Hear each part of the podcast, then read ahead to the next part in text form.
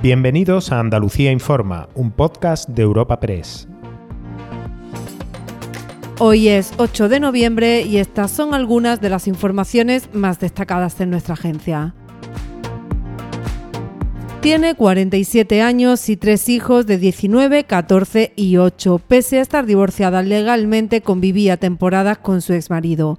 Él ahora está detenido y ella se encuentra en estado crítico tras ser apuñalada ante los dos menores de edad. Esta es la última historia de la violencia de género que hemos tenido que vivir en Andalucía, en el municipio granadino de Armilla.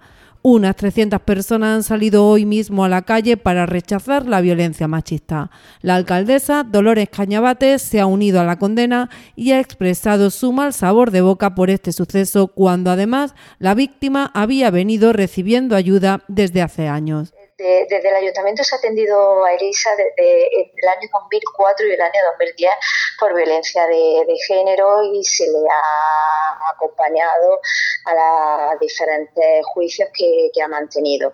Pero desde el año 2010 Elisa no ha presentado en ningún municipio eh, ninguna otra denuncia por violencia de género, con lo cual la orden de alejamiento que hubo en su día ya no estaba vigente y no había ninguna medida de protección.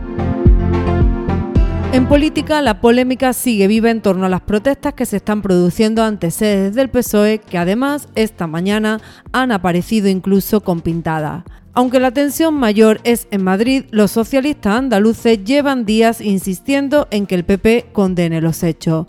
Hoy el presidente de la Junta y presidente del PP andaluz, Juanma Moreno, ha hablado de este asunto, ha condenado firmemente la violencia y ha pedido coherencia al PSOE, también coherencia con la amnistía al considerar que lo que Pedro Sánchez pretende aplicar para el proceso en Cataluña sería parecido hacia los violentos detenidos, por lo de ahora se les esculpara. Nosotros somos un partido de Estado y como partido de Estado nos comportamos.